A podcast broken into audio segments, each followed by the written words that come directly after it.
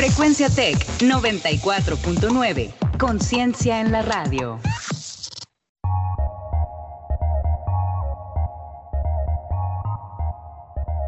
En 30. En 30. En 30.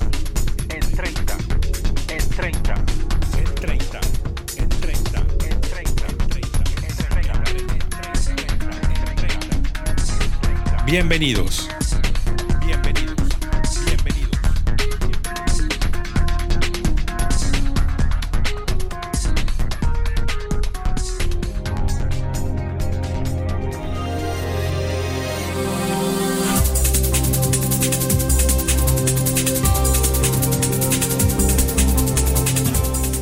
Y tras declarar desierta la licitación internacional en la que participaban tres compañías, eh, Metrorrey lanzó nuevamente a concurso la adquisición del equipo de peaje para las líneas 1, 2 y 3.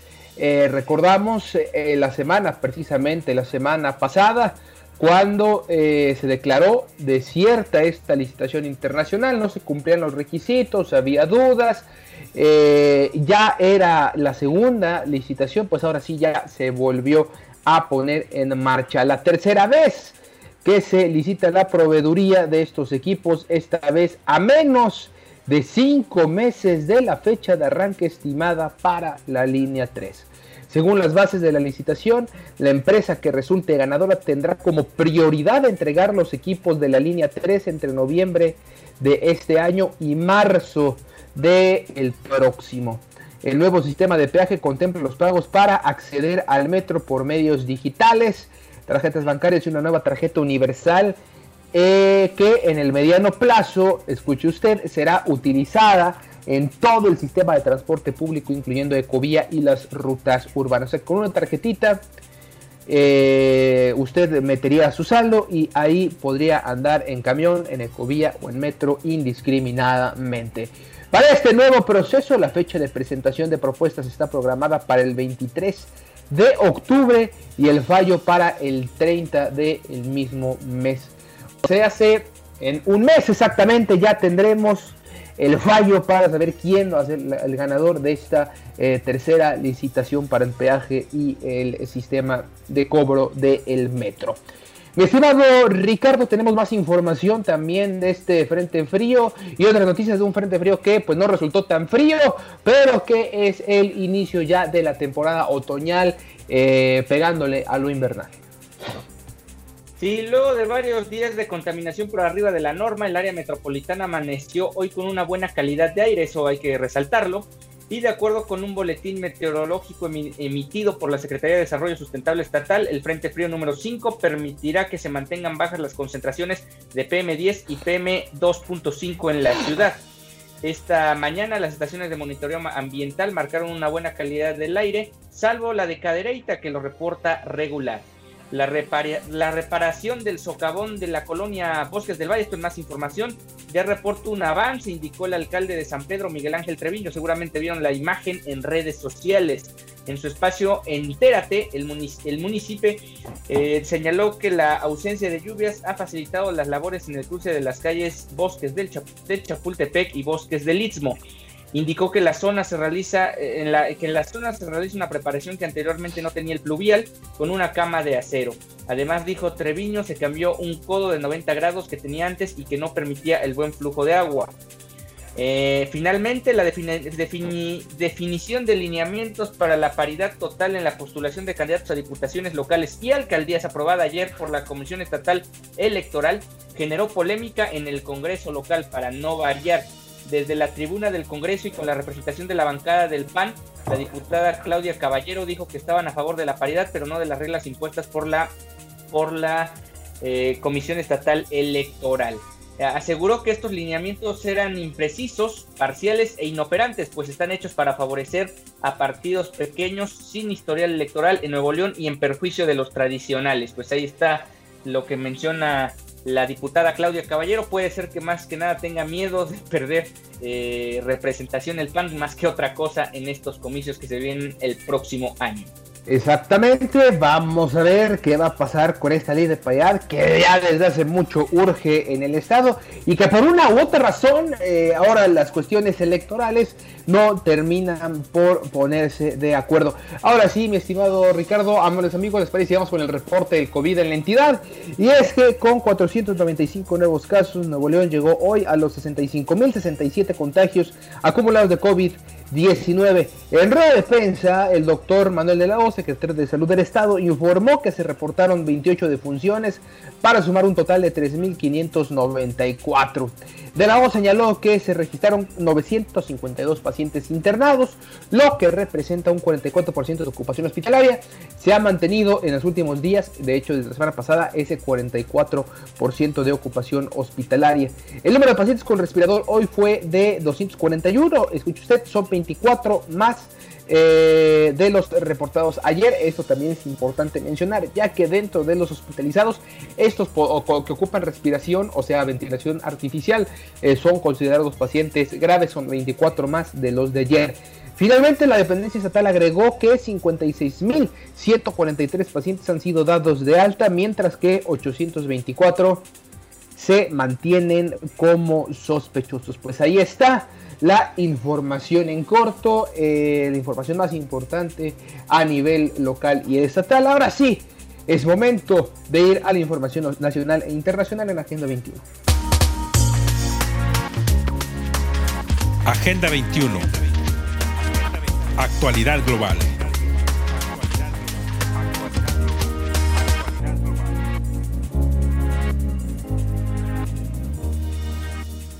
Y bueno, ampliarán a 109 los fideicomisos a desaparecer. Mario Delgado, coordinador de la, bancana, de la bancada de Morena en la Cámara de Diputados, anunció que el dictamen que se discutirá esta tarde ampliará de 55 a 109 el número de fideicomisos a desaparecer.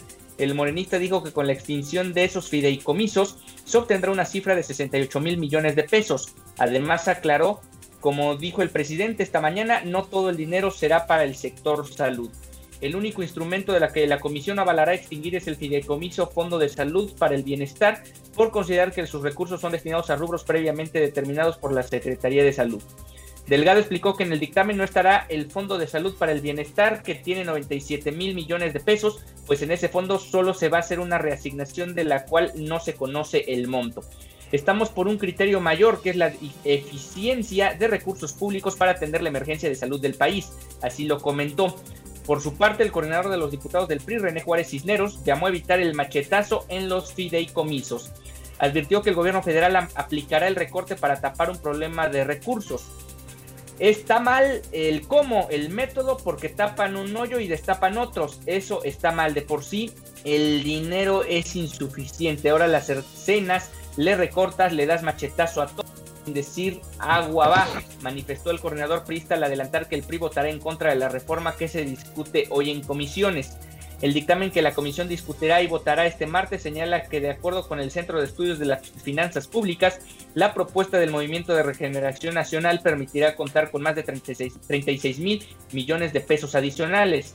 No obstante, aclara que eso solo será posible en el supuesto de que el total de las disponibilidades puedan ser utilizadas con fines diferentes a los señalados por el fondo o fideicomiso que se pretende desaparecer, lo cual no está precisado en el documento. Con los fideicomisos que se buscan eliminar se dispondrán de 75 mil, 25 mil 741 mil millones de, millones de pesos en 65 fondos de CONACYT, fondos mixtos y fondos de investigación, más otros 26 fondos de centros de investigación. Del Fidecine se disponen 224.2 millones de pesos, del Fondo para el Deporte de Alto Rendimiento 213.4 millones, 12.563 millones de pesos de la financiera rural, 6.861 millones del Fonden, 1.259 millones del fideicomiso para promover el desarrollo de proveedores y contratistas nacionales de la industria eléctrica. Además, otros 1.871 millones del fideicomiso del programa de mejoramiento de los medios de informática y control de autoridades aduaneras. 3.323 millones se dispondrán del fondo regional, 3.980 millones del fondo metropolitano y 7.463 millones de lo que era el fondo minero. Pues ahí está eh, pues lo que se busca eliminar con, con, con el tema de los fideicomisos. Pues sí, es un tema que ha causado controversia. Lo vimos eh, ayer cuando dábamos la nota de eh, que ganaba el eh, Ya no estoy aquí 10 premios Ariel durante esa misma ceremonia. hablaban de la preocupación de hacer recortes a la cultura, a las artes, al deporte y a la educación. Vamos a ver al final cuáles son los fondos que em, terminan por desaparecer.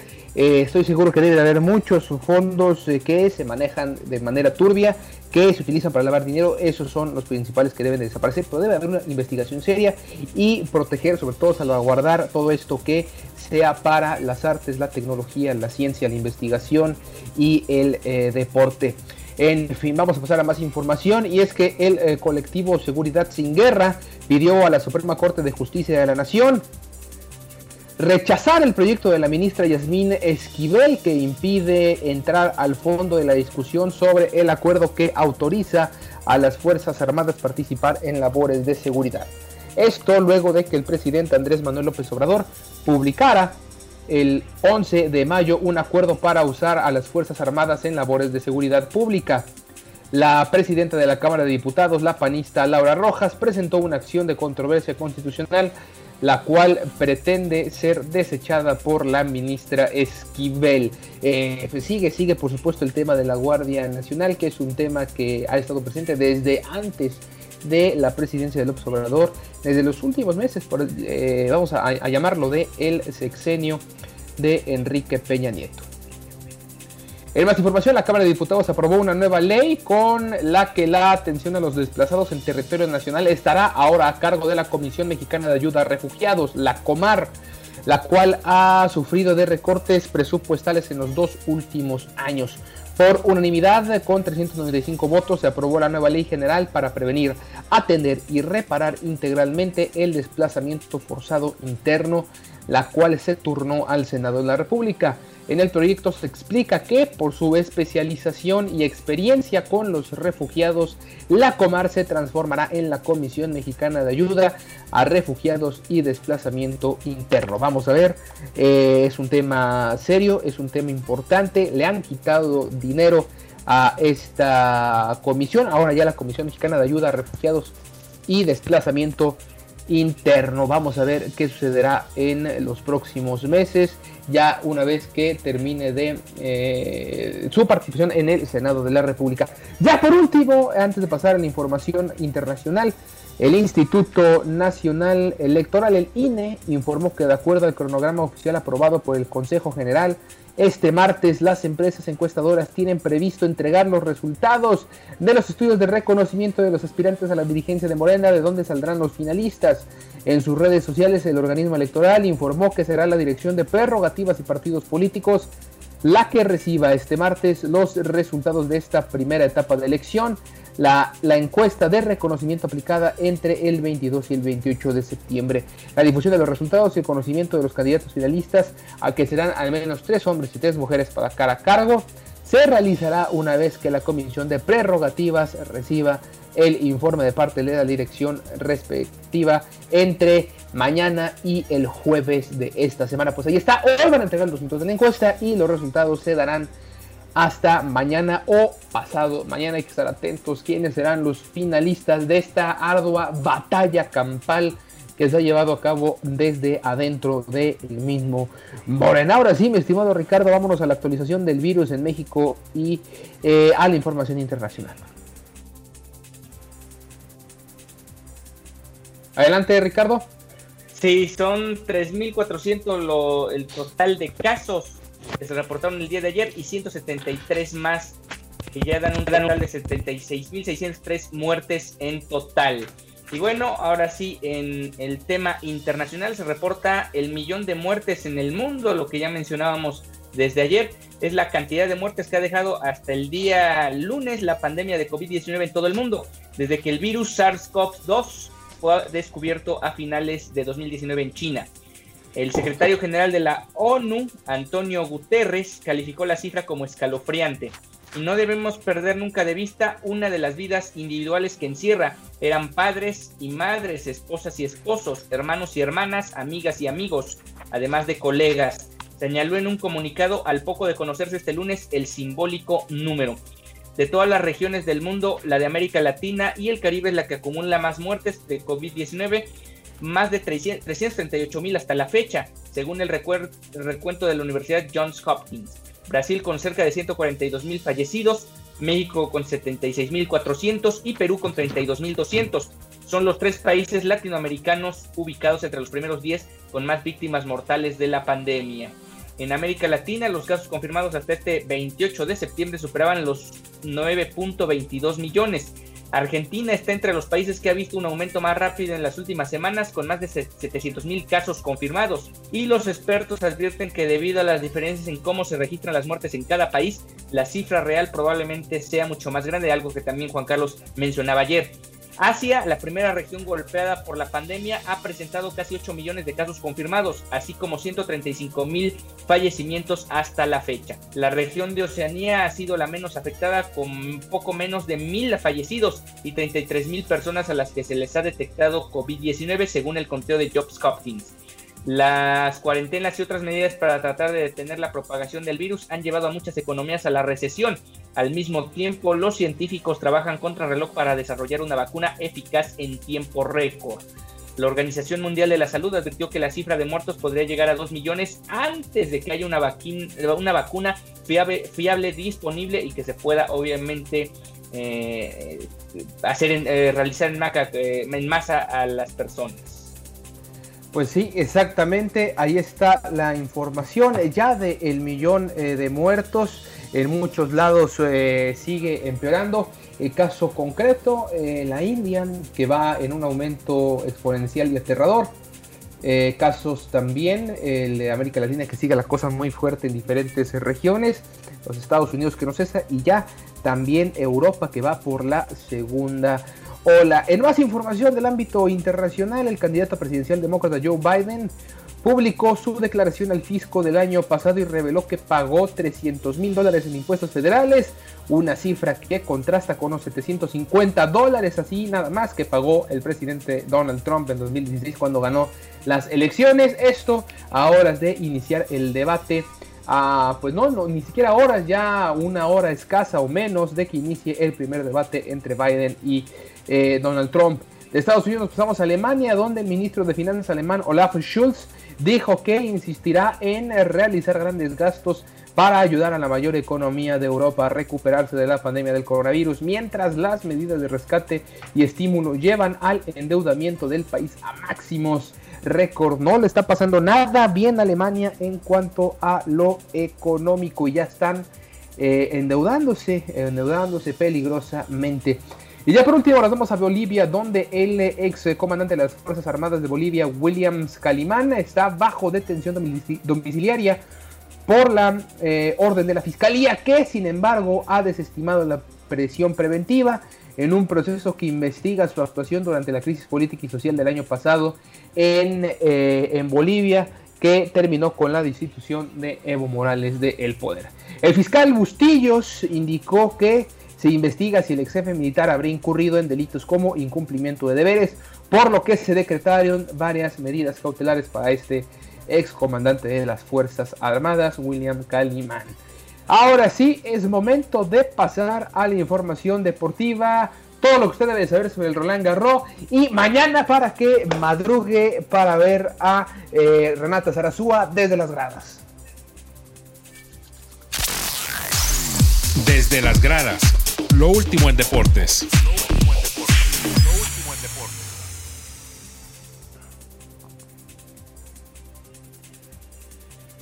Y bueno, vamos a repasar uno de, algunos de los duelos más notables del día de hoy. Sloan Stephens venció 6-2 y 6-2 a Vitalia Diachenko. Vamos a ver cómo le va a Stephens, que ha tenido muchos problemas a lo largo del año, a ver si puede llegar lejos en este torneo. Otro de los partidos notables es que la local Fiona Ferro eliminó a Heather Watson por marcadores de 7-6 y 6-4, además de la victoria de la tunecina Yabeur, quien ganara en tres sets a la kazaja Villas. Eh, Mladenovic perdió ante Sigmund, la alemana 7-5 y 6-3, además de la sorpresiva derrota de Donna Bekic, la preclasificada 26, frente a la rumana Irina Vara. Eh, Sofía Kenin sufrió para avanzar a la segunda ronda para eliminar a la rusa Ludinia Sabasova 6-4, 3-6 y 6-3. En la rama, bueno, además la victoria de Carolina Pliskova, en la número 2 preclasificada por 6-7, 6-2 y 6-4 a Mayar Sheriff de Egipto. Eh, ya en la rama masculina, pues destacar la victoria en 3 sets de Dimitrov sobre Barrer, eh, también la victoria en 3 sets de Bautista Gut sobre el veterano Richard Gasquet.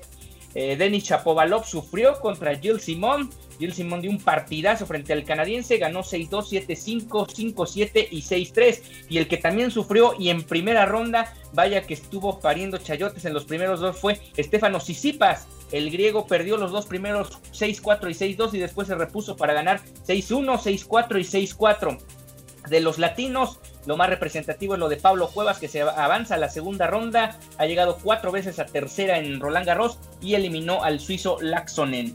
6-1, 2-6, 6-4, 6-2. Y finalmente Novak Djokovic, el número uno del mundo, ganó 6-0, 6-2 y 6-3 a Michael Eimer. Además de la victoria de Andrei Rublev, quien también sufrió, viene de ganar Hamburgo, pero sufrió muchísimo para eliminar al gran sacador Sam Querrey por parciales de 6-7, 6-7, 7-5, 6-4 y finalmente llevarse la quinta manga. Y mañana, mañana la tenista Renata Zarazúa jugará eh, en primer turno en la cancha Philippe Chatrier frente a la ucraniana Elines Vitolina, la número 5 del mundo y actualmente preclasificada 3 de la competencia. Veremos si da el campanazo, que por cierto sería tremendo, probablemente podría ser considerado como el campanazo del torneo, porque eliminar a la 3 preclasificada siendo tú jugadora de quali, pues sí suena bastante complicado, pero también, ¿por qué no pensar en que sea su mejor actuación en su historia? Eh, Renata Zarazúa con la victoria de ayer escalará al puesto 150 del ranking de la WTA y podrá mejorarlo en función de cómo vaya avanzando en el torneo, pero ya de entrada tendrá su mejor ranking histórico al término del torneo parisino.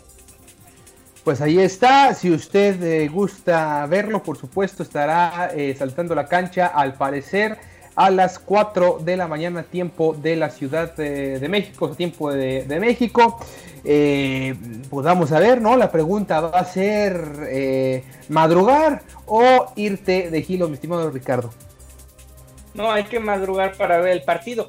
Eh, siguiendo el, el, pronóstico de un chat de narradores, el tuyo, pues tú pronosticaste que puede llegar a semifinales, así que vamos a, a mantener por lo menos la ilusión de que puede ocurrir algo importante el día de mañana. Lo difícil va a ser el ritmo de competencia, la velocidad con la que juega la ucraniana. Ese va a ser el gran reto para Renata Zarazúa, pero quita y en un gran día de, la mexicana y en uno no tan bueno de la ucraniana, por ahí se puede dar la sorpresa el día de mañana. Hay que recordar que en la rama femenil es más probable eh, este tipo de resultados sorpresivos que la rama varonil, donde suelen ser más regulares los jugadores.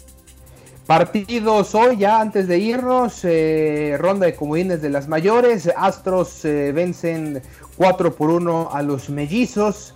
Los eh, medias blancas hacen lo propio, imponiéndose 4-1 a los atléticos de Oakland con el mismo marcador.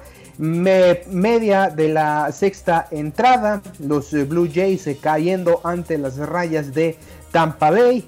En unos cuantos minutos arranca el Indios de Cleveland contra los Yankees de Nueva York. En el cierre del día de hoy de la ronda de comodines, la locura de esta, estos eh, playoffs de la MLB, jornadas maratónicas de béisbol todo el día. Con esto llegamos al final de esta edición. Sí, Yolito, Yolito lanzó hasta la sexta, juego perfecto, le, le mataron un sencillo y con eso Oakland perdió este, el partido ahí con White Sox. Le rompieron exactamente ahí el juego perfecto. Con eso nos vamos a nombre de eh, Osvaldo Guerrero, quien estuvo en los controles, eh, Ricardo Romano, quien les habla, Juan Carlos Flores. Le decimos gracias. Eh, hasta mañana con más información. Sigan la sintonía de Frecuencia Tech.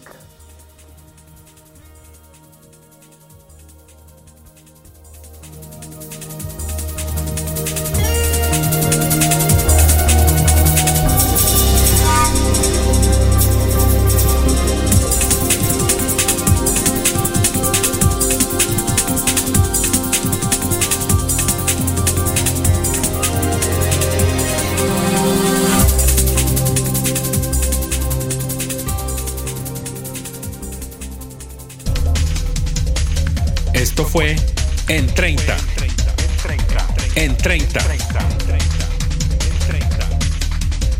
Hasta la próxima.